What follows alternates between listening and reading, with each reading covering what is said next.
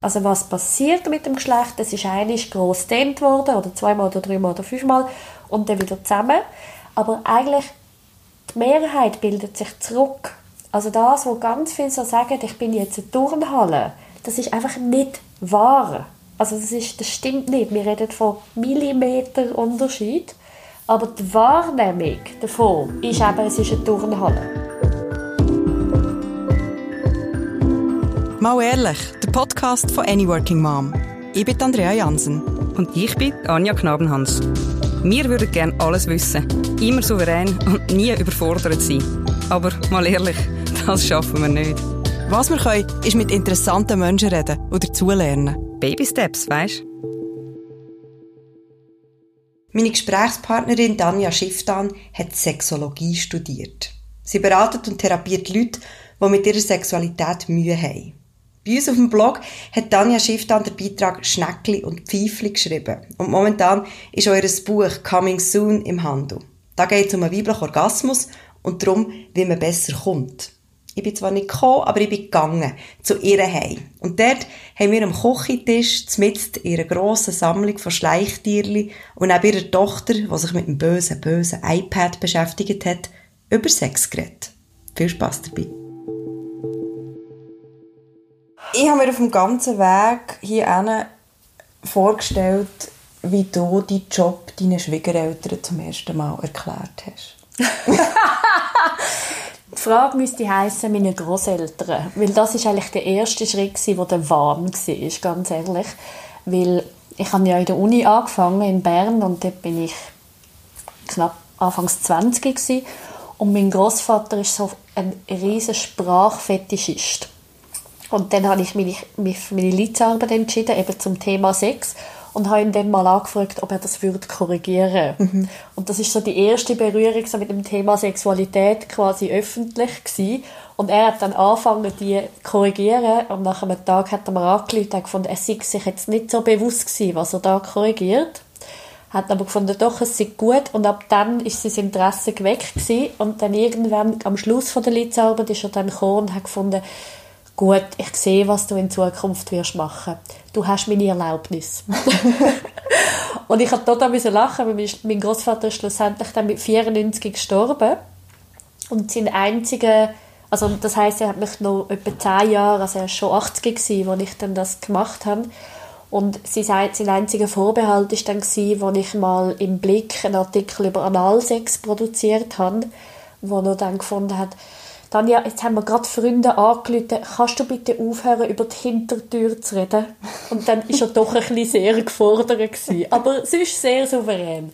Ja, meine Schwiegermutter, es gibt nur meine Schwiegermutter, die hat sich nicht gewagt, etwas zu sagen.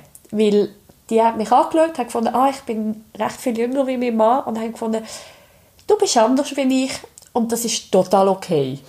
Und es ist wirklich super, weil sie haben, glaube ich, ein paar Mal leer geschluckt, als ich in die Familie gekommen bin, aber haben dann gefunden, eigentlich ist die ja recht cool. Und dann hat sie das sehr, sehr, sehr souverän genommen. Und sie hat dann vorher schon gewusst, was du machst? Ja. Aha. Ja. Aber sie hat dann wirklich, sie hat dann gefunden, ja, mal, sie wissen, wer ich sage. Ich sage, glaube okay, ich sage nicht. Ja, das finde ich auch. Find ich Wie, wie bist du mit 20 drauf gekommen, die, so ein Thema anzunehmen? Also eben mit 20 irgendwie noch so knapp bei meinen Anfängen um überhaupt irgendwie meine Sexualität zu entdecken. Das ist eben genau der Grund, wieso ich dazu gekommen bin, weil ich ab 18 meinen Partner hatte, meinen ersten Freund, wo ich schlussendlich acht Jahre zusammen war. Und ich habe so gemerkt, eigentlich meine erste Erfahrung mit ihm und dann aber gerade so lange Beziehung, und zu dem hat niemand etwas können sagen weil alle, die ich kennt habe, die sind in dieser Phase gewesen, am Ausprobieren und ich bin irgendwie die Einzige gewesen, die das wie hat müssen üben, wie machst du das in der, in der Wiederholung und so. Und dann habe ich angefangen zu studieren, also das war dann so ein bisschen zeitgleich mit dem Studienanfang gewesen.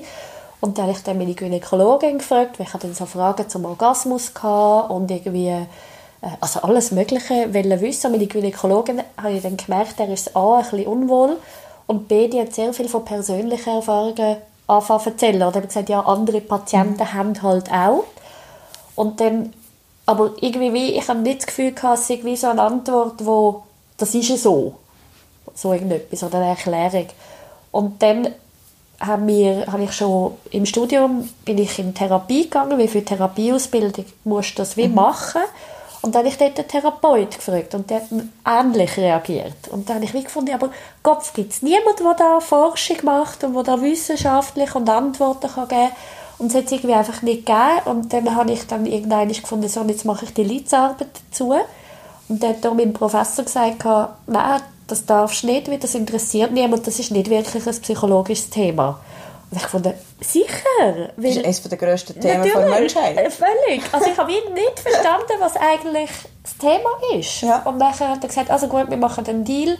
Wenn du 500 Leute zusammenkriegst für deinen Fragebogen, dann darfst du es dann machen. Und dann habe ich 15'000 Leute bekommen. Wie hast du das gemacht? Hey, bö?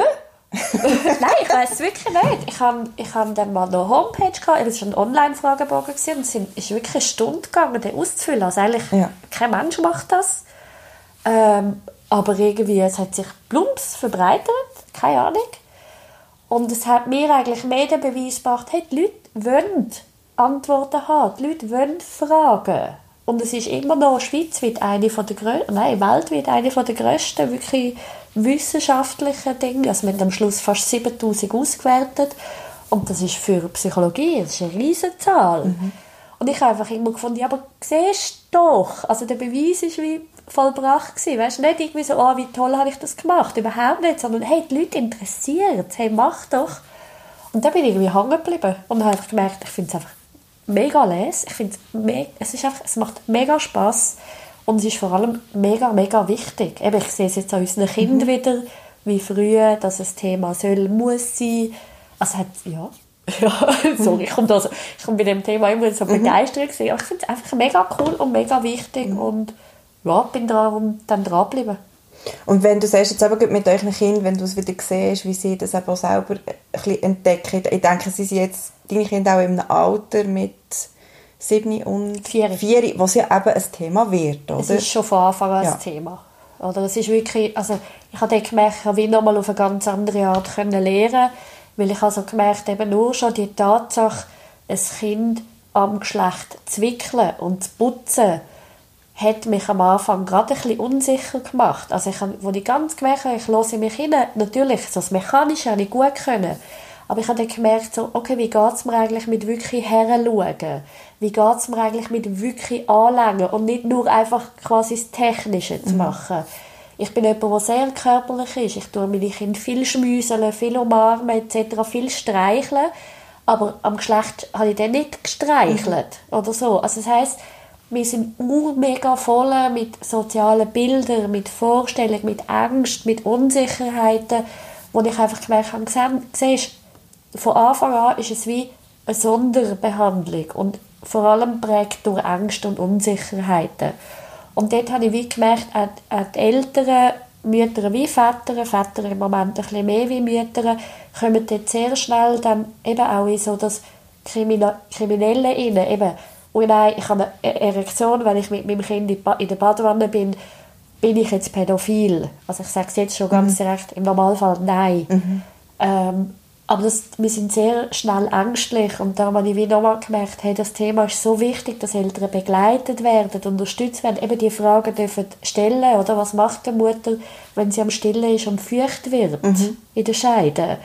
Dann ist sie häufig einfach gestresst und denkt dann, ah nein, ich darf jetzt das nicht fragen, ähm, irgendwie, ich bin irgendwie gestört oder komisch und so. Und das ist wichtig, dass man Leute hat, wo man dann anrufen kann oder kann vorbeigehen kann und wie kann sagen, hey, irgendwie ist alles okay mhm. und nicht nur ist alles okay, sondern wie mache ich es eigentlich, dass mein Kind, mein Mädchen, mein Bub weniger Krämpfe hat in der Sexualität wie vielleicht ich selber, mhm. also wie die Mutter selber.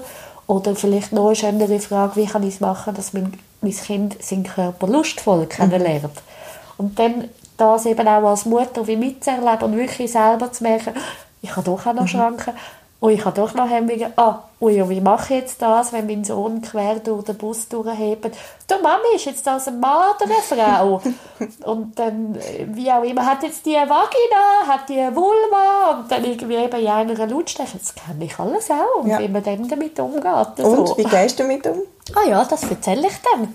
dann probiere also dann erzähle ich, ja, dass ich gehe davon aus, das ist ein Mann, weil ich habe das Gefühl, das sieht man jetzt an dem und dem. Oder dann haben wir, ähm, ich habe zum Beispiel im Bekanntenkreis äh, eine Drag Queen als, mhm. als Kollegin und dann hat der, also hat mein Sohn eben gefunden, du Mami, was ist jetzt das? Ist jetzt das ein Mann oder ist das eine Frau? Aber sie, sie sieht aus wie ein Mann, aber äh, hat Kleider an wie eine Frau. Wie mache ich jetzt das? Und so. Und dann habe ich zuerst gedacht, oh, das ist jetzt sicher gemein für den oder das irgendwie so. Und dann habe ich das einfach da vor ihm, ihre, dann mit meinem Sohn diskutiert. Und dann hat er am Schluss gefunden, das ist eigentlich total gut, weil ja, genau so ist es. Oder? Das hat dann so Normalität gebracht. Und vor allem, warum eben aufnehmen und gerade erzählen, ist, damit auch Kinder wenig Message bekommen, hey, mit meinen Fragen ist etwas falsch. Sondern was eigentlich falsch ist, dass wir uns schämen mhm. wegen diesen Fragen. Und darum probiere ich dann eben, mich vor allem zu beruhigen und dann eben auch darauf einzugehen. Mhm. Mit letzte ähm, bin ich auf Facebook auf eine Frage gestoßen, die gerade in diesen Kontext hineinpasst, äh, passt, wo jemand gefragt hat, wann ist es zu früh, um, um meinem Kind irgendwie alles zu erklären? Oder beziehungsweise, was, was soll ich denn erklären? Wie weit soll ich gehen? Also zum Beispiel ja. einem, einem, einem vierjährigen Mädchen, wie detailliert ähm, tust du erklären, wie, woher die Babys kommen?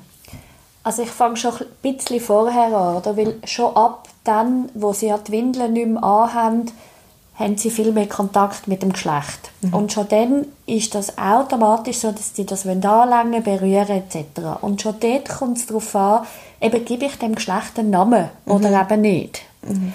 Und das heißt schon dort, wenn das Geschlecht einen Namen hat, hat es viel mehr Bezug. Also heißt, wenn es einen Namen hat, ist es Realität.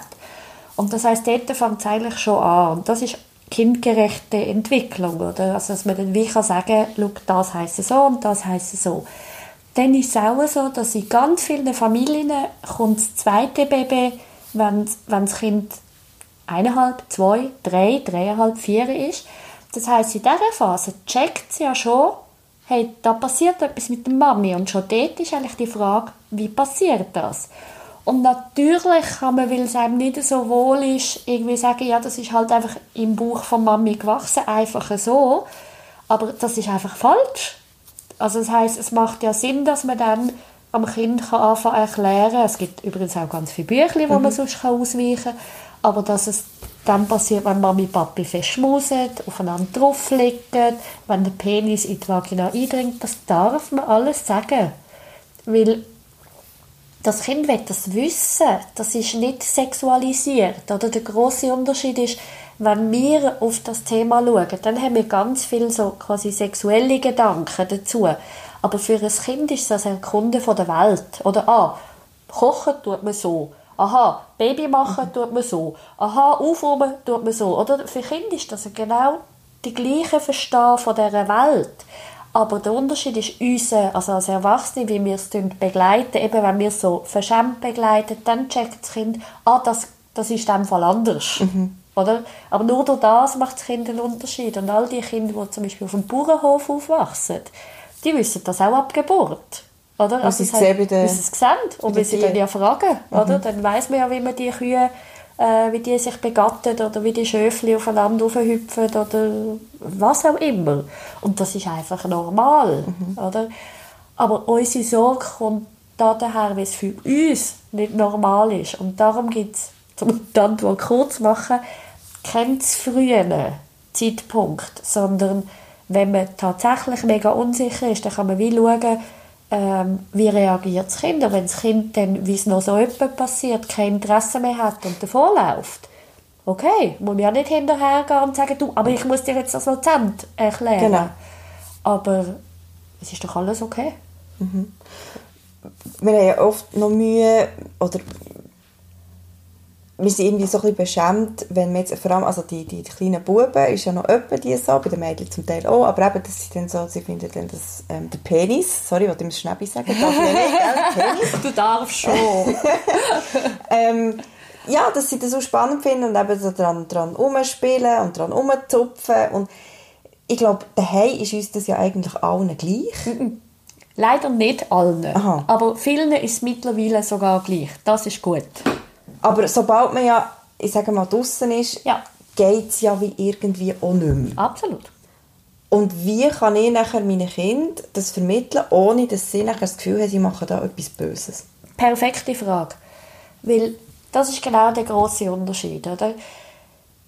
Aufklärt oder frei bedeutet nicht, dass in allem Kontext alles, was mit dem Geschlecht zu tun hat, okay ist. Überhaupt nicht. Das ist nie die Idee, das ist nie das Ziel.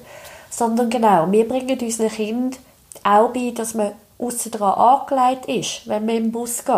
Außer in gewissen Phasen, wo meine Tochter kein trotzig war und das Gefühl hatte, sie muss jetzt mit der Unterhose in den Bus hineingehen. Dann habe ich dann irgendwann Kleider unter den Arm genommen und habe sie dann schrittweise hat sie dann gefunden, sie müsste sich jetzt doch anlegen. An jeder Haltestelle ein Kleidungsstück. Genau, Sehr so gut. ungefähr. Ja. Also wo sie dann irgendwie gemerkt hat, sie ist jetzt doch nicht im Ganzen so wohl, aber auch dort ähm, ist einfach okay, ja, das ist ja wie eben das Lehren mit, mit allem zusammen, oder? Also das muss man einfach lernen. Und ähm, darum auch mit dem Geschlecht, oder? Das heißt, ich sage eigentlich so, wenn sie ganz klein sind, dann dürfen sie das immer und überall, also so nach dem Motto die Heim und draussen und, und also dürfen, dann, dann äh, wenn sie sich dem noch nicht so bewusst sind und dann mit der Zeit geht es aber auch nur schon die Heim darum, dass man dann zum Beispiel sagt, du darfst das machen in dem Zimmer, genau. nicht aber weil es weg ist in dem Zimmer, sondern das Zimmer ist dies die Heim, das ist dein geschützter Raum, gang den Penis geniessen in dem Zimmer. Und auch nicht eben mit einem Gesicht begleitet, wo irgendwie verurteilend und so weiter, sondern eben sehr wertschätzend. Auch zum Beispiel bei uns daheim darf man Blut rumlaufen, äh, jetzt im Sommer sowieso. Aber zum Beispiel am Tisch sitzt man immer Minimum mit Unterhose. Einfach weil ich finde, das gehört, ich persönlich finde, das gehört zu den sozialen Grundregeln, dass man mehr oder weniger angezogen am Esstisch ist. Und darum eben draussen genau das Gleiche. Dass ich wieder Kind nicht über die Angst reagieren, also im Sinne von, lang nicht den Penis an, weil sonst könnte ein böser Mann meinen, das darf man jetzt auch anlängen, weil dann kriegt das Kind Angst, dann sind die anderen Leute eine Bedrohung, sondern das geht darum, du tust im Bus innen angezogen hocken und deine Hände nicht am Körper beziehungsweise irgendwo sonst beschäftigen. Und der, der, quasi c'est le temps qui fait la musique. Also der Unterschied ist wirklich, wie begleitest du es? Begleitest du es mit Wertschätzung und Unterstützung oder begleitest du es mit Abschreckungsmethoden, mit Angst, mit Unsicherheiten, mit Peinlichkeiten? Und das ist ein großer Unterschied. Also nur als Vergleich nochmal wegen dem Bus. Meine Kinder essen eigentlich im Bus auch nicht. Oder? Weil es steht ein Tafel, dass man nicht essen sollte. Das heisst, das dürfen sie dann, wenn sie dann ein bisschen älter sind, also eben ab zwei, drei, sagen wir drei, können sie das auch lernen. Oder? Und das gehört einfach zu den sozialen Regeln, wo man wie einfach mit der Zeit muss äh, wie auch mitbekommen, dass man in dieser Gesellschaft kann funktionieren kann. Aber eben darum nicht anders wie alles andere auch. So meine ich. Okay. Ich lasse uns mal von den Kindern wegkommen, gehen wir mal zu den Eltern. Oh ja. Weil ich habe dir ja eigentlich im Vorfeld zu unserem Gespräch gesagt, Tanja, ich möchte gerne mit dir über Elternsex reden. Ja. Ist das für dich überhaupt ein Begriff, ein stehender Begriff Elternsex? Oder was hast du da für Assoziationen damit? Das ist ein guter. Äh, mm, ja, doch. Man muss aber schon sagen, es ist ein stehender Begriff. Also, es ist anders, weil es sind andere Herausforderungen. Das ist einfach eine Realität. Und zwar der größte Unterschied ist der, dass bei uns in der Gesellschaft herrscht so ein Mythos, Sexualität ist nur gut, wenn sie spontan ist. Also, wir meinen, das ist so. Und viele von uns haben natürlich auch die Möglichkeiten, bevor wir Kinder haben, das auch so zu leben. Oder? Weil die meisten von uns haben zwar einen 100% Job gehabt oder haben, aber dann ist ja immer noch ganz viel rundherum frei geblieben. Das heißt, dort hat man sich das quasi können leisten, eben nach Lust und nach Genuss und nach Spontanität äh, Sex zu haben. Das geht mit Kind einfach nicht mehr. Also das heisst, dort hat man ja wie noch einen Job nach dem Job oder einen Job wo, und so weiter. Also das heisst, das mit dem Spontanen geht schon mal gar nicht. Das ist einer der grössten Punkte, wo viele gar nicht sich bewusst sind, weil das bedeutet, erst dann werden sie damit konfrontiert, dass sie vielleicht gar nicht gelernt haben, auf nicht spontan Sex zu haben. Es ist eine Fähigkeit, die man muss haben. Das Zweite ist, wieso es auch wichtig ist, ist natürlich die ganz körperliche Veränderung. Oder speziell Frauen verändern sich A, durch die ganze Schwangerschaft, also ein Jahr lang verändert sich der Körper erstmal darauf, also das heißt eben mit Baby im Bauch und dann Geburt und dann aber wieder in den meisten Fällen über ein Jahr und eben noch länger dann wieder durch ab. Also das heißt, das ist eine mega lange Zeit, wo sich der Körper einfach mega verändert, bis hin zu eben, er ist nie mehr so, wie er war.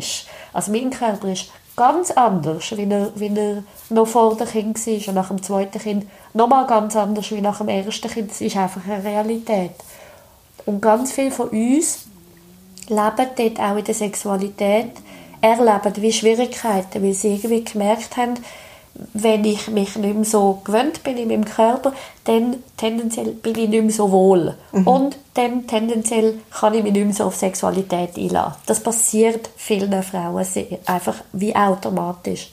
Sind das auch, Entschuldigung, sind das auch hormonelle Veränderungen? Also, dass man zum Beispiel nicht so schnell feucht wird? Ja. Oder solche Sachen, das, das spielt auch rein? Oder ist das nur Sörig, im Kopf? Also, Sörig aber eigentlich nur das. Also, es ist eben das ist eben genau so einer von diesen Problemen, wo, wo, wo dann daraus rauskommt. Also das heißt, viel ist im Kopf, ein ganz kleiner Anteil ist wirklich am Geschlecht. Also was passiert mit dem Geschlecht, das ist eigentlich gross dehnt worden, oder zweimal oder dreimal oder fünfmal, und dann wieder zusammen. Aber eigentlich, die Mehrheit bildet sich zurück. Also das, wo ganz viele so sagen, ich bin jetzt eine Turnhalle, das ist einfach nicht wahr. Also das, ist, das stimmt nicht. Wir reden von Millimeter Unterschied. Aber die Wahrnehmung davon ist mhm. eben, es ist eine Turnhalle. Oder eben, wenn man gerissen worden ist oder geschnitten worden ist oder so. Natürlich, dort hat es Narben. Das hat sich wieder müssen finden, müssen bilden. Aber wie überall am Körper, wenn ich Narben würde behandeln und streicheln und machen und, und äh, mich dem zuwenden, würde das wieder super zusammenwachsen und nicht mehr komische Gefühle machen. Also auch eben, ja, Punkt. Das heisst, sorry, manchmal, es gibt so viel zum Sagen, was einfach so wichtig ist, dass ich mich manchmal verliere. Ja, ich probiere mich ein zu strukturieren. Das heisst, dort ist genau die Diskrepanz zwischen was läuft in meinem Kopf ab, verhindert manchmal, dass ich den Körper wieder neu bewohne eigentlich wollte ich wie auf das raus. Das heißt, in der Realität hinterlässt es eigentlich nicht so viel Schäden. Mhm. Aber weil ich den Schiss habe, oder weil es mir komisch ist, oder weil ich eben mal ein halbes Jahr ein bisschen bin, ähm, dann, dann verrührt man es so ein Und das ist eben das Coole in der, in der Praxis, wenn ich dann, manchmal braucht es ganz wenig Sachen mit, äh, mit den Patientinnen, wenn wir jetzt bei den Frauen bleiben, ganz wenig Übungen, Annäherungen, wo dann ganze Welten aufgehen. Ah, hätte ich das doch mhm. gewusst, dann easy. Oder? Aber ist denn von der, von der Frau jetzt ähm, das Bedürfnis immer da? Oder, weißt, ich, ich, ich höre halt auch von vielen, die, die sagen, hey, das ist, äh, das ist irgendwie nur noch ein weiterer Punkt auf meiner To-Do-Liste. Ähm, dass sie wirklich reden von, also wirklich, Anführungszeichen, ehelichen Pflichten. Ja. Ähm, mhm. Ja, genau. Also weißt, geht es dann wirklich darum, eigentlich zum etwas, ähm, einem Partner etwas zu lieb tun? Oder wie soll man denn überhaupt mit dem umgehen? Ja, genau. Das ist eigentlich das grösste Problem der Frau, das Thema Lust. Mhm. Darum habe ich auch ein Buch geschrieben zu diesem Thema. Genau, das ist eigentlich coming genau, soon. Genau, coming soon. Ähm, weil es steht zwar groß Thema Orgasmus drauf, aber eigentlich geht es auch Minimum so fest ums Thema Lust. Weil auch dort, also ich probiere es knapp zu erklären, es geht eigentlich darum, wieso habe ich schon, nein, wie habe ich gelernt, Sexualität zu haben und warum. Also das heißt, habe ich schon immer Sexualität quasi gelebt für mein Herz, für die Intimität, für die Verbindung, für mich wohlfühlen, für mich begehrt fühlen. Oder habe ich Sexualität eben gelebt fürs Geschlecht, weil mein Geschlecht so viel kann empfinden und so reich ist und so viel Erregung ist tendenziell sieht man bei vielen Frauen bei uns, also so in unserem Breitengrad, die haben eigentlich eher Sexualität für oberhalb vom Bauchnabel gelernt. Das Geschlecht war schon involviert, gewesen, aber die meisten spüren genau in der Scheide oder Vagina nicht wirklich viel. sondern sie spüren vor allem an der Vulva, das heisst an der Lippe, an der Klitoris viel, aber innen dran nicht wirklich. Sie spüren innen dran viel, wenn sie frisch verliebt sind, weil dann macht es wie ein Echo ins Geschlecht. Und jetzt ist aber genau dort das Thema, oder? Wenn man ein Baby hat, dann ist das Herz mehr wie gesättigt, mhm. oder? Und dann ist der Partner häufig auch noch mehr wie mühsam in dieser Zeit. Man hat, es ist anstrengend, man ist übermüdet, lalala. Und dann lenkt das nicht mehr, um das Echo auslösen im Geschlecht. Oder? Und dann merken viele Frauen aber an diesem Punkt, dann geht es auseinander. Mhm. Wenn aber die Frauen jetzt zum Beispiel bei uns in der Gruppe, in der Therapie, mit dem Buch, whatever, mit ganz anderen Methoden, wie lehren, selber das Geschlecht zu einer Ressource machen, dass sie eben wollen, Sexualität haben, weil sich das so gut anfühlt, in der Vagina, in der Vulva, überall, also an dem Gesamtkonstrukt, dann würde ich das auch leben. Oder? Also, checkst du den Bogen? Check den Bogen, ja. Also, genau. man muss es wie wecken, damit man es dann genau. überhaupt wieder kann. Damit man es, nein, nicht überhaupt, die haben ja. es wahrscheinlich noch gar nicht gehabt. Aha. Oder? Okay. Es ist nicht etwas, das verloren geht. Nur die meisten merken das gar nicht, dass sie das gar nicht anders gelebt haben, sondern solange du normal in einer Beziehung bist und eben alle Spielvarianten vielleicht hast und eben vielleicht keine Kinder hast, kommt das nicht so zum Tragen. Aber dann, wenn du eben sonst völlig erschöpft bist, völlig nicht magst, dann merkst du, dass das eben keine Ressource ist. Also mhm. die meisten Frauen sagen, ah, mit meinen Freundinnen schwätzen, das kann ich immer, egal wie scheiße ich zu mhm. bin. Oder in die Badwanne, ja immer, weil das tut mir einfach gut. Gut essen, ja immer. Also das heisst, dort, das sind Sachen, die Ressourcen sind, die wir mehr geben, wie, wie nehmen. Mhm. Oder? Aber beim Sex ist es dann häufig, dass die Anstrengung, überhaupt Erregung zu bekommen, die Anstrengung, dabei zu bleiben, eben viel grösser ist, wie das, was man gibt. Also wie lehre ich das, dass man mehr gibt, wie das es mich kostet. Und das kann man üben. Das kann man üben? Ja. Okay. Und das ist eigentlich die Antwort. Und das also, ist eigentlich die Antwort. Und über das hast du ein Buch geschrieben. Und, und dort ist eben dann der Bogen, weil dort haben wir dann genau den Salat, weil natürlich, darum noch kurz Thema Lust, natürlich wenn es für mich vor allem anstrengend ist, mich auf die Erregung einzulassen, mich zu konzentrieren, dabei zu bleiben etc., dann Lust heisst Vorfreude. Dann habe ich keine Vorfreude mhm. auf das. Wieso auch? Ist ja anstrengend. Ja. Eigentlich, sagen, weißt du, so, lieber, lieber Bedgasm anstatt Orgasm. Natürlich, ja, natürlich. Mhm. Oder? Also, und das ist auch, abgesehen davon, eine Phase lang völlig okay. Aber mhm. es ist halt auf die Jahre raus nicht mehr okay. Ja. Also eben, weil dann der Partner und so weiter und bla bla. Genau, aber darum, es ist wie logisch, aber es ist nicht ein Problem, sondern es gibt äh, etwas, wo man könnte daran ändern. Also man könnte es eben üben, man könnte es trainieren. Aber oft ist ja nicht unbedingt die fehlende Lust das Problem. Eine andere Freundin hat mir zum Beispiel gesagt, hey, warum, ganz ehrlich, wenn ich mich selber mache, ist die Sache 34 Sekunden äh, gelaufen. Ich kann schlafen, es geht mir gut, wunderbar. Und sonst muss ich, noch, muss ich mich noch, muss ich noch die Beine rasieren und dann sollte ich noch fein schmecken, muss ich noch duschen, genau. muss ich mich anstrengen. Genau, aber das bedeutet, das ist eigentlich genau das, was ich vorher gemeint habe. Wenn sie den Vibrator herhaben oder was sie auch immer der macht und dann in 34 Sekunden einen Orgasmus hat, sie weiß ganz genau wie, sie weiß ganz genau wo, sie weiß, sie weiß alles. Das heißt, dort hat sie so viel Aufwand und so viel Vertrag, äh, Ertrag. Also mini, mini Aufwand und ein mega Ertrag.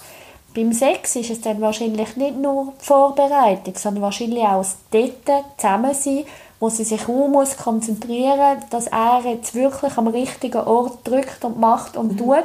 Und dann zieht sich noch in die Länge und dann rutscht er vielleicht ein bisschen ab und dann ist sie wieder gestresst, weil er jetzt nicht genau rechts von der Klitoris oben äh, und dann ist alles wieder weg. Also das heißt ja genau, warum sollen wir das machen? Aber jetzt stell dir ein Szenario vor, wo jede, weil das Geschlecht, dein Körper so sensibel ist, weil du das jetzt entwickelt hast, wie im Training, mhm. so. Und egal, wo dein Partner dich berührt, es steigert deine Erregung. Egal, wie du dich bewegst, es gibt dir mehr Erregung, es gibt dir mehr Freude, du hast mega Spaß, dann findest du im Fall auch eine Stunde lang mega gut. Weil dann ist es wie eben, eine Stunde lang in der Badwanne liegen, wo jede Minute eigentlich gut ist. Aber das ist genau der Unterschied. Wenn du nämlich nur kannst erregt werden wenn du genau den Vibrator rechts von der Klitoris herdrückst, huch, jetzt fange ich an spucken, siehst ähm, dann dann geht das nicht, wenn du links auch streichelst und unten auch streichelst und überhaupt. Aber das kannst du entwickeln. Aber dann sagst du eigentlich, die Kollegin mit den 34 Sekunden verpasst eigentlich etwas. Ah nein, so weit würde ich nicht gehen. Also ich meine, wenn sie wohl mit dem ist und Ja, ihr Partner ist auch nicht so ja, wohl damit. dann haben wir die Diskussion, wie viel soll man für den Partner und wie wichtig ist. Also im, im Endeffekt ein Problem ist es nicht. Sie hat ja, was sie will. Mhm. Aber ich gehe halt schon davon aus, auch wenn sie dir das so erzählt, es ist ihr nicht egal, dass ihr Partner nicht glücklich ist. Nein, natürlich nicht. Also hat sie ja doch ein Problem.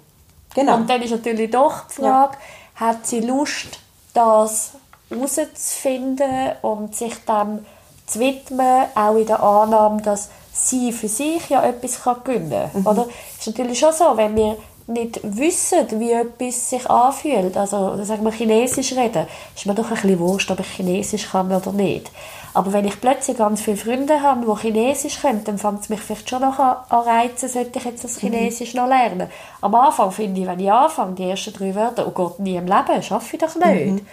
Aber das wissen wir alle vom Französischunterricht. Sobald wir dann eine gewisse Basis haben und dann mal in Frankreich sind oder mit dem Englischunterricht in, Engl in England, in Amerika, dann ist es plötzlich lässig, wenn man dann mal mitreden kann. Oder? Und so ist es auch mit der Sexualität. Ich muss es mir nicht erarbeiten. Überhaupt kein Problem. Aber vielleicht, wenn ich es mache, dann merke ich, was ich alles noch zusätzlich kann gewinnen kann. Und dann kann das schon cool sein. Ähm, ich habe in deinem Buch gelesen, Du hast mein Buch gelesen? ich habe dein Buch gelesen, ja. Cool. Ähm, ich habe in deinem Buch gelesen, dass, wo ist es gewesen? An der Klitoris, oder ist es an der Vagina, 8000 Mal mehr... An der Klitoris. An der Am Klitoris. Kopf. Am Klitoriskopf 8000 Mal mehr Nervenenden sind als an der Ah, wie an der männlichen... Penis- Wie am Spitze. Penis, Spitze.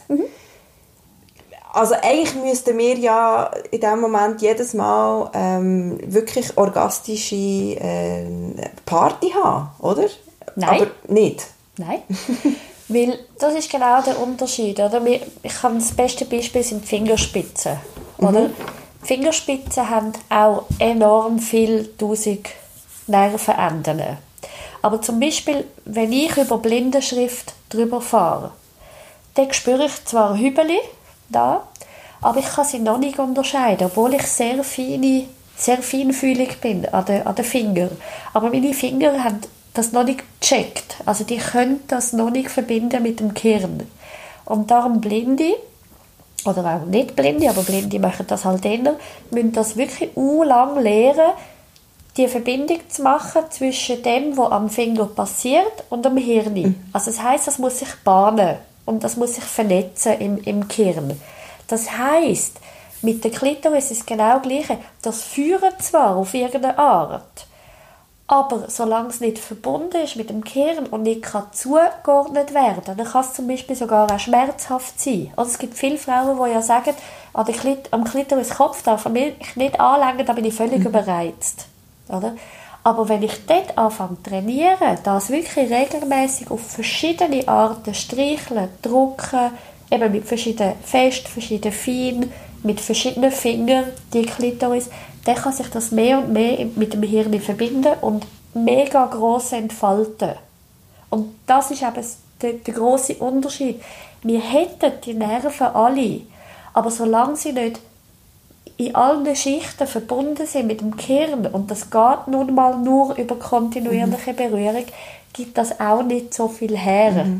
Oder dann ist es einfach wie, wie Hobeln quasi, aber nicht eben wie so die schönen, wirklich feinen Details. Aber jetzt sag mal konkret, was kann man denn machen? Also was für Übungen oder wie gehst du vor in deinen Empfehlungen, wie man das herbringt, die Verbindung? Also, das ist halt nicht so einfach zu beantworten, weil jede Frau an einem ganz anderen Ort steht mit ihrem Geschlecht. Oder viele wissen gar nicht, wie viel sie eigentlich schon können, sondern finden einfach, ich kann nichts oder ich spüre nichts. Also von dem her, dort in der, in der Therapie zum Beispiel, sind so die ersten zwei, drei Stunden wirklich Analyse von, von was die Frau alles kann. Aber angenommen, sie will nicht kommen, dann würde ich jetzt antworten, ähm, zuerst mal genau schauen, was macht sie in der Selbstbefriedigung Und dann wird sie relativ schnell merken, dass sie wahrscheinlich eins bis zwei, Maximum drei Müsterli hat, die einfach immer genau gleich sind. Und die wirklich einfach genau beobachten, wo drücke ich, wo ziehe ich, wie fest, wo ich, wie bla bla bla bla. Also ganz genau. Und dann wirklich von dort aus, das ist sozusagen wie eine Autobahn, die funktioniert. Und dann von dieser Autobahn immer mehr Abweichungen machen. Also zum Beispiel eben anstatt die 30 Sekunden sich mal darauf einstellen, eine Minute. Und dann wirklich in, diesen, in dieser Minute probieren zum Beispiel, angenommen, es ist der Vibrator, dass sie vielleicht am Anfang nicht den Vibrator nimmt und zuerst mal mit den Fingern streicheln. Wird garantiert keine Erregung auslösen. Nichts, was man am Anfang macht, macht Erregung. Da kann man schon Dort hören eben die meisten schon auf. Hör, bringt nichts. Ich bin zweimal in der Scheide drin mit den Fingern, hat mir nichts gesagt, habe ich aufgehört. Ja, Logo, kann nichts passieren. Das ist wie Lernen laufen. Und dann aber mit der Zeit immer wie ein bisschen ausweiten. Also das heißt, dass man dann zum Beispiel eben mal langsamer macht. Und das mal einen Monat lang, immer jeden Tag, alle zwei Tage, alle drei Tage, Maximum alle drei Tage, sonst merkt man keine Veränderung, langsamer macht. Oder zum Beispiel mit der Zeit mit bisschen weniger Druck. Oder? Und dann wirklich immer eine Minute lang mit bisschen weniger Druck. Oder wenn man merkt, man tut immer nur rechts von der Klitoris eigentlich wirklich berühren, dass man dann auch sagt, okay, und jetzt fängt man mal an, nicht nur rechts, sondern tut die Berührung ein bisschen grösser werden lassen und ein bisschen mehr von dem Klitoriskopf mit ihnen, bis man dann das ganze Geschlecht am Schluss berührt hat. Und das braucht Wochen. Mhm. Und dort ist eben eigentlich der Haken, wieso ich immer wieder aufs Thema Therapie, Beratung, Kurs zurückkomme, wie ganz viele Frauen ähm, hängen dann ab. Oder wie sie wie sagen, ja nein, aber eben, ich habe schon so viel mhm. in meinem Alltag, wieso jetzt das auch noch, das mhm. ist mega aufwendig, das ist mega streng und allein komme ich mir doof vor, also irgendwie, es bringt ja eh nichts, weil eben die Grundidee von dem, dass das kann gelernt werden bei den Leuten noch nicht ganz angekommen ist. Und dann lassen sie es eben wieder sein. Mhm. Aber sie sind eben gleich unglücklich. Und wie nochmal zu sagen, ich finde nicht, die Leute oder die Frauen müssen das machen. Aber sie haben die Option. Und ich finde wichtig, zumindest in dieser ganzen Aufklärungsarbeit, dass die Frauen wissen, sie könnten das alles mhm. erreichen. Ja, oder ein einfaches Beispiel auch, dass man zum Beispiel der Dusche mal anfängt, sein Geschlecht bewusster wahrnehmen und eben bewusster mhm. streicheln. Mhm. Und immer im Wissen, es wird nicht Erregung auslösen. Monatelang nicht.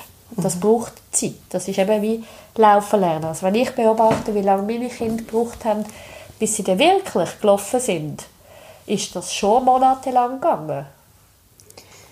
Lass uns noch mal schnell über äh, Männer ja. reden jetzt haben wir auch viel über Frauen geredet, haben Männer das auch? Dass sie zum Beispiel nach der Geburt oder in grösseren Stressphasen, dass sie dort auch ein die Lust verlieren? Oder sind das primär Frauen? Mm, ja, also es sind auch Männer. Ähm, dort hat es verschiedene Faktoren. Das eine ist, wenn man zuerst mal ums rein eben sehr physische gehen, dann sagen viele Männer, seit meine Frau geboren hat, spüre ich den Penis nicht mehr. Es ist zu weit. Ja. Oder? Die Realität dahinter ist aber ein bisschen eine andere. Die Geschichte dahinter sieht ein bisschen anders aus. Und zwar, wenn ein Mann sich jeden Tag, jeden zweiten Tag mit einer relativ kräftigen Männerhand selber befriedigt, also ribbelt am Penis, vielleicht ist die Hand trocken, das frage ich immer sehr genau, ähm, dann ist es klar, wenn der sich eigentlich gewöhnt ist, kräftig, schnell zu ribbeln an seinem Penis und so Erregung herzustellen, dann ist natürlich ein Scheiden per se schon sehr weich und gibt sehr wenig Widerstand oder ist eben auch noch im besten Fall rutschig. Das heißt schon häufig vorher müssen die Männer recht eine, eine Leistung aufbringen, ihren Penis gut zu spüren in der Frau. Darum reagieren auch ganz viele Männer darauf, wenn sie mit Kondom Sex haben, dass sie das Gefühl haben, sie spüren nichts. Das liegt nicht am Kondom, sondern es liegt daran, dass sie sich sonst so anders gewöhnt sind. Und dann kann es eben gut sein, einerseits vom Alter her, kommen dann Männer eben, wenn sie sagen wir, mit Mitte 30 Kinder haben, gehen die Hormone auch ein bisschen zurück. Das heißt, dass dann hilft der Körper von selber auch im Ganzen so fest mit. Das ist ein Thema. Und eben, vielleicht ist sie dann nur einen Millimeter weicher oder weiter. Aber das langt dann manchmal schon, dass sie das wie nicht mehr können mhm. überbrücken können. Und darum ist dann wieder das gleiche Thema. Wenn dann die Männer merken, shit, es ist anstrengend, um in ihr die Erregung bekommen. Und zwar nicht, weil sie nicht mehr hübsch aussieht, sondern weil einfach am Penis nicht mehr so viel passiert. Ähm, dann verlieren sie mit der Zeit Lust drauf, weil sie kriegen Angst, das macht sie unsicher. Ah, ich kann die Erregung nicht mehr bekommen. Ah, mache ich doch lieber selber alleine. Und dann haben wir dort ein Lustthema. Das andere ist natürlich auch Männer, sind in ganz neue Rollen, ganz neue Herausforderungen, mega viel, wo neu ist und wo anstrengend ist, wo einfach auch dazu kann führen dass, dass sie dann vor allem eben, wenn es um partnerschaftliche Sexualität geht, dann dort eben auch noch mega viel Aufwand müssen betreiben eben, Sie müssen sie zuerst verführen. Sie müssen dann zuerst noch irgendwie für die Umstände sorgen. Sie müssen dann irgendwie noch keine Ahnung was. Und dann kann man aber schon mal sagen, hey, aber weißt du was, das ist mir im Fall zu aufwendig. Mhm. Da, da geht es mir einfacher, schnell auf dem WC mir einen abholen. Was ich einfach viel hören ist, dass, ähm, dass der Sex auch so ein bisschen als, als Entspannung natürlich auch wahrgenommen wird bei vielen Männern. Also das ist wirklich das, was sie... Und, ja. und als, Lieb, als Liebes... Mhm. Intimität. Beweis. Mhm. Also eigentlich als Ausdruck von Liebe, oder? Mhm. Bei, bei ganz vielen. Und ich habe schon jetzt oh, wieder diverse in meinem Umfeld auch gehört oder auch selber erlebt, dass ja, dass dann auch ein Frust entsteht, oder? Wenn man eben als, als Frau, ja, nein, ich bin müde, ich habe keine Lust, ich habe Kopf, ich habe Mens. Und dann, dass das eigentlich so gehört wird als, ich will mit dir nicht schlafen, ich liebe dich nicht mehr. Ich will dich nicht mehr. Ja, genau. genau. Ja. Ist ja auch verständlich, dass man auf die Idee könnte kommen. Weil das ist ja tatsächlich speziell und das ist halt die Schwierigkeit mit der Geburt, oder? Dass dann das häufig zeitlich kommt, dass er beobachtet, dass sie extrem viel Liebe gibt, aber eben etwas Neuem und sie, er sie noch nie gesehen hat, so viel Liebe verströmen. Die meisten Frauen haben sich ja selber noch nie erlebt mit so viel Liebe. Mhm. Und, aber eben mit, mit dem Baby und nicht mit mir. Also ist ja irgendwie noch logisch, ah, bin ich in dem Fall jetzt äh, nicht mehr toll. Mhm. Und eben dann auch die Unsicherheit bei den Männern, ja, aber alles, was ich dann mache, mich zum Nähern, ist entweder Druck, oder ist, eben ja, ich mache vor allem Druck, oder ich mache ihr weh, eben weil irgendwie an die Brüste anlängen und nachher findet sie irgendwie auch, aber irgendwie, keine Ahnung, das Geschlecht ist anders. Das heisst, da herrscht viel eine mega Verunsicherung, weil sozusagen erwartet wird, dass der Mann dann das genau richtig macht und sie aber eigentlich nicht genau eine Anleitung geben kann, wenn du so machst, dann klappt es, sondern dann, ah nein, heute ist im Fall dieses auch nicht gut. Und das ist eben dann wieder die Verantwortung der Frauen, wenn sie selber ihren Körper dann nicht mehr kennen, wie sollen sie jemandem anders sagen, wie er das machen kann, beziehungsweise woher soll denn er wissen, wie das geht. Und da sind wir eben tatsächlich bei einer grossen Verunsicherung der Männer, wo ich eben von sehr liebevollen Männern auch rede, oder? wo dann gar nicht darum geht, die wollen einfach halt ja. ihren Sex haben, genau. sondern die merken eben, das ganze Gefühl funktioniert nicht mehr. Es wird nicht mehr gestrichelt, es wird nicht mehr gekäbelt, es wird eben nicht mehr Sex gehabt, es wird wie gar nichts mehr. Und sie sind überfordert, weil sie selber keine Lösung haben will, aber die Frauen auch keine Lösung. Also es haben beide ja. keine Lösung. Ja. Und dann sind beide arm, in mhm. dem Sinn. Nur was er halt der Erfahrung gemacht hat, wo er häufig dann eine Art einen Vorteil hat. Bei ihm, weil er so viel mit seinem Penis geübt hat, ging es dann schon ringer. Und er kann dann das irgendwie schon, und dann sind die Frauen einmal noch verrückt, weil sie finden, ja, bei dir geht es ja so ring und so einfach, jetzt will der erst recht nicht. Mhm. Also das heisst, da, da wird häufig auf vielen Ebenen gibt's riesige Konflikte, die eben nicht unbedingt müssten sein oder wo man eben auch wieder kann, kann lösen kann, weil ja, ist mhm. ernst zu nehmen. Ja, und wie kommt man dann aus dem raus? Was ist der erste Schritt?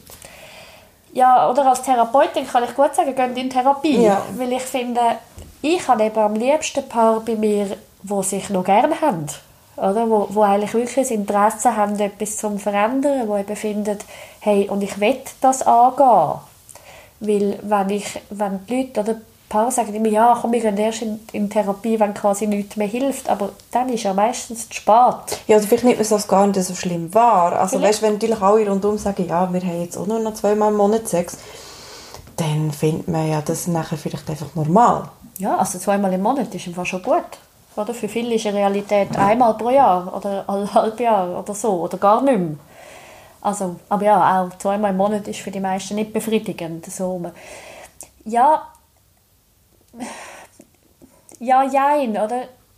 die meisten wollen nicht zugeben, dass sie das durchaus als Problem sehen. Also es ist nicht, dass sie weil ein Paar, das in dem kein Problem sieht, hat auch keine Krämpfe, sondern mhm. die findet dann, ist, ist so, weil ist so, ist okay. Aber die, die du ja beschrieben hast, die haben ja das Problembewusstsein. Also die haben zumindest das Problembewusstsein, dass sie nicht glücklich sind und sie bekommen mit, dass vielleicht der Partner auch nicht glücklich ist. Und das finde ich langt eben schon für eine Therapie, weil ich kann eigentlich vor, in meinem Leben glücklich zu sein. Und wenn ich mhm. nicht glücklich bin, muss ich etwas daran ändern. Also es ist wie so eine Einstellungssache, wenn man sagt, okay, ich lebe damit, dass ich mhm. unglücklich bin, okay, ja eh. Also, mhm. Aber wenn ich jetzt richtig verstehe, man könnte jetzt zum Beispiel sagen, ja, das ist eine, das ist eine Phase, oder? wenn zum Beispiel Kinder noch ganz klein sind und man eben zu wenig geschlafen hat und man hat eine riesige To-Do-Liste und so das machen, und dann, dass man sich vielleicht sagt, ja, okay, in zwei, drei Jahren ist ja das ausgestanden und dann wird das alles wieder besser. Aber wenn ich die richtig verstanden habe, ist halt die Sexualität so ein bisschen wie ein Pflänzchen, das auch ein bisschen verkümmert, wenn man sich nicht darum tut. Ja, es kommt halt wieder darauf an, oder? Wenn das ein Paar, nehmen wir ein Szenario, wo wirklich sagt, okay gut, Sexualität schieben wir jetzt in die hinterste Ecke für drei Jahre. Und dann? Also, es gibt durchaus Paare, die dann sagen, so, steht in der Agenda, heute drei Jahre abgelaufen, jetzt los. Genau, Achtung, warte, das hätte ich schnell eine Frage. Genau, Sex nach Termin. Ja, warum nicht? Warum nicht? Ja, warum okay. nicht? Es muss ja nicht, also ich meine, wir kochen nicht immer aufwendig zum Essen. Manchmal gibt es einfach Brot und, und, und Käse. Punkt. Also kann man doch auch mal Sex haben wie Brot und Käse, wo halt einfach ist. Weil der Witz ist schon, eben das, was du vorher angetönt hast, es macht eben doch eine Nähe miteinander. Es macht eben doch eine Verbindung. Und es macht eben doch etwas mit dem Paar, wenn es das lebt. Wenn es, wenn es irgendwie einfach diese Ebene hat. Der Körper schwätzt trotzdem miteinander. Und, jetzt habe ich den Vater verloren, Moment. Ah, genau. Und darum, wenn man jetzt wirklich würde sagen, nach drei Jahren holt man das führen und macht das dann, das ist schon okay, nur in der Realität ist die wenigsten Paar sind dann so verantwortungsvoll miteinander, sondern eben, sie sind dann, der, sagen wir jetzt das Szenario, das du vorher gesagt hast, der Mann hat sich dann eben trotzdem drei Jahre schon abgelehnt gefühlt und unwichtig gefühlt oder irgendwie nicht begehrenswert oder was auch immer. Und dann haben wir eben nicht nur das Thema von der Sexualität, sondern haben wir eben durchaus das Thema von der Liebe. Mhm. Oder? Und darum, ich sage nie, ihr müsst sofort. Aber ich sage nur, man kann. Oder? Aber man kann auch, wenn es schon mega lange so war, man kann immer. Aber was schon wichtig ist, dass in den meisten Fällen kommt man vermutlich selber nicht gut raus, je nachdem, wie die Situation ist. Und ich würde mehr vermitteln, im Fall in Therapie gehen, ist keine Schande, sondern das ist wie Verantwortung übernehmen für, für Beziehung. Aber es gibt auch ganz viele Paarkurse, die man machen kann, auf verschiedene Arten. Es gibt äh, Wochenende, wo Paare gehen können, etc. Also, ich würde mehr eben ermutigen, dass man mit allem anderen, mit der Ernährung, mit dem Sport, mit irgendetwas geht man ja überall auch mhm. neu her. Oder die meisten, die wollen auf die Ernährung schauen, gehen irgendwann mal eine Phase zum Coach, zum Ernährungsberater, um sich Inputs zu holen. Und dann kann man es dann die schon. Und so sehe ich eben auch Therapie, dass man sagt, schau jetzt einfach für zwei, drei, vier, keine Ahnung, mal gehen wir in eine Beratung, holen uns die Sachen ab, verstehen, um was es geht und dann nachher können wir das schon selber. Mhm. Finde ich schönen Gedanken. Ich glaube einfach, dass es für ganz viele sehr, sehr schwierig ist, ja. das zu machen, gerade bei so einem Thema. Ja. Ähm, und, und um wieder aus meinem Fundus von ähm, Erzählungen von, aus dem Freundeskreis zu schöpfen, hat mir auch jemand erzählt, dass sie eigentlich, wie finde ich, hey, ist gut und recht was wir jetzt da gemacht haben, aber ich werde eigentlich, nächstes Mal würde ich eigentlich auch gerne kommen. Ja. Und dass sie sich dann zum Beispiel aber gar nicht getraut, weil sie jetzt das irgendwie seit einem Jahr immer gleich machen, um ihm dann irgendwie das mal zu sagen, weil sie dann das Gefühl hat, ja, aber dann hinterfragt er ja das ganze letzte Jahr, ob er immer etwas falsch gemacht hat. Ja. Zum Beispiel, also weißt, ja, wenn es im Kleinen so schwierig ist, zum, zum über etwas zu reden, dann habe ich das Gefühl, der Schritt zum sagen, so Schatz, gehen wir zu, zu, zur Sextherapeutin, ist dann schon nochmal äh, Ich erlebe wie beides. Ich gebe dir für die einen Leute wie recht. Ähm, was ich aber ganz häufig erlebe, dass es dann für die Paar trotzdem leichter ist zum kommen, um dann genau die Details anzusprechen. Du, denkst du jetzt, wenn ich dir würde sagen, das, fändest du so schlimm? Und dann würde er vielleicht sagen, nein, wieso? Das wäre doch jetzt super. hat sie aber die gar nie getraut. Oder? Also das heißt, manchmal ist es eben genau umgekehrt, dass man wie muss an einen Ort hergehen, um dann so die blöden, kleinen Details, was aber darauf ankommt, genau eben erst zu mhm. erzählen. Natürlich kann ich dir jetzt auch zur Antwort geben, ja, jetzt eben zum Beispiel die Frauen, die das hören, dass sie mal sollen überlegen ob sie dann wüssten, wie sie wollen, Sexualität haben und dass es mit mega viel Mut verbunden ist, das einem Partner zu sagen und hey, traut euch doch mal. Das kann bei den einen mega gut klappen.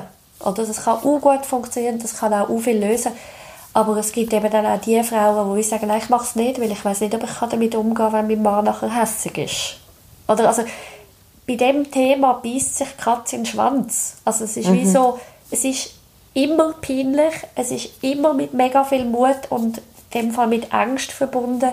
Es ist immer u groß und u wichtig und es ist immer mit u viel Verletzungen verbunden. Wie man das angehen, das muss man wie für sich herausfinden, was ich einfach ermutigen will. Es lohnt sich, zum das angehen, dass man aber nicht am Schluss dann die ganze Beziehung an die Wand muss fahren, wenn es in Anführungszeichen nur um Sex geht, oder? Und mehr das. Und natürlich rede ich jetzt ein bisschen salopp drüber, oder? Und lache viel, oder äh, erzähle es in einer Leichtigkeit. Ich finde das auch nicht leicht, wenn ich betroffen bin. Aber ich weiß einfach von meinem Hintergrund her, wie fest dass es sich lohnt, wenn man denn das angeht. Das ist mir, ja, genau. also eigentlich könnten wir abschließend sagen, mehr Sex haben ist gut für die Beziehung, aber vor allem auch gut für ihn selber. Nicht unbedingt mehr Sex, sondern der richtige Sex. Okay. Also Kunst ist schon noch, dass man wie muss lernen, seinen eigenen Körper, also vor allem als, als Mutter, wie kann man seinen fremden Körper wieder anfangen bewohnen, wieder anfangen schön finden und dann eben auch anfangen erregend finden, lustvoll finden und je mehr man selber über seinen eigenen Körper Bescheid weiß, desto mehr kann man eben da auch die Veränderungen in der Partnerschaft machen und desto mehr kann er nämlich dann auch das Richtige quasi machen, falls er das nicht macht. Und dann gibt es genau die positive Dynamik, dass dann auch für die Beziehung in vielen Fällen eben einen enormen Aufwind gibt, weil was ich schon sehe, die Paare, die auch über Jahre ein gutes Sexleben haben, also ein lustvolles Sexleben, haben es tendenziell auch mit anderen Themen leichter. Nicht immer, mhm. überhaupt nicht immer, aber tendenziell gibt es eine wunderbare Basis als Paar. So. Ich danke dir ganz, ganz herzlich für all deine Ratschläge und danke deine Offenheit. Merci. Merci, Tanja. Das ist mal ehrlich, der Podcast von Any Working Mom. Danke vielmals fürs Zuhören. Musik und Produktion in den Jingle Jungle Tonstudios. Ihr findet uns auch noch auf anyworkingmom.com, auf Insta, auf Facebook, auf Pinterest und auf eurem lokalen Spielplatz. Immer dort, wo am meisten geschrauen wird.